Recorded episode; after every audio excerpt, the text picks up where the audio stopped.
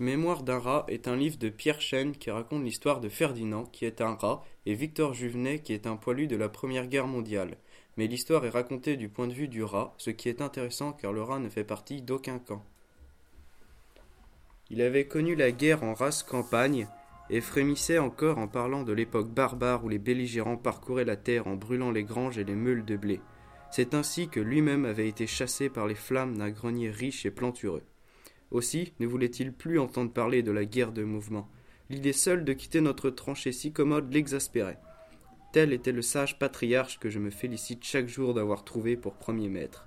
Grâce à lui, je sus que la zone de sécurité correspondait pour nous à la zone dangereuse qui s'étendait entre les deux tranchées adverses. Ethan Maeo, 3 B.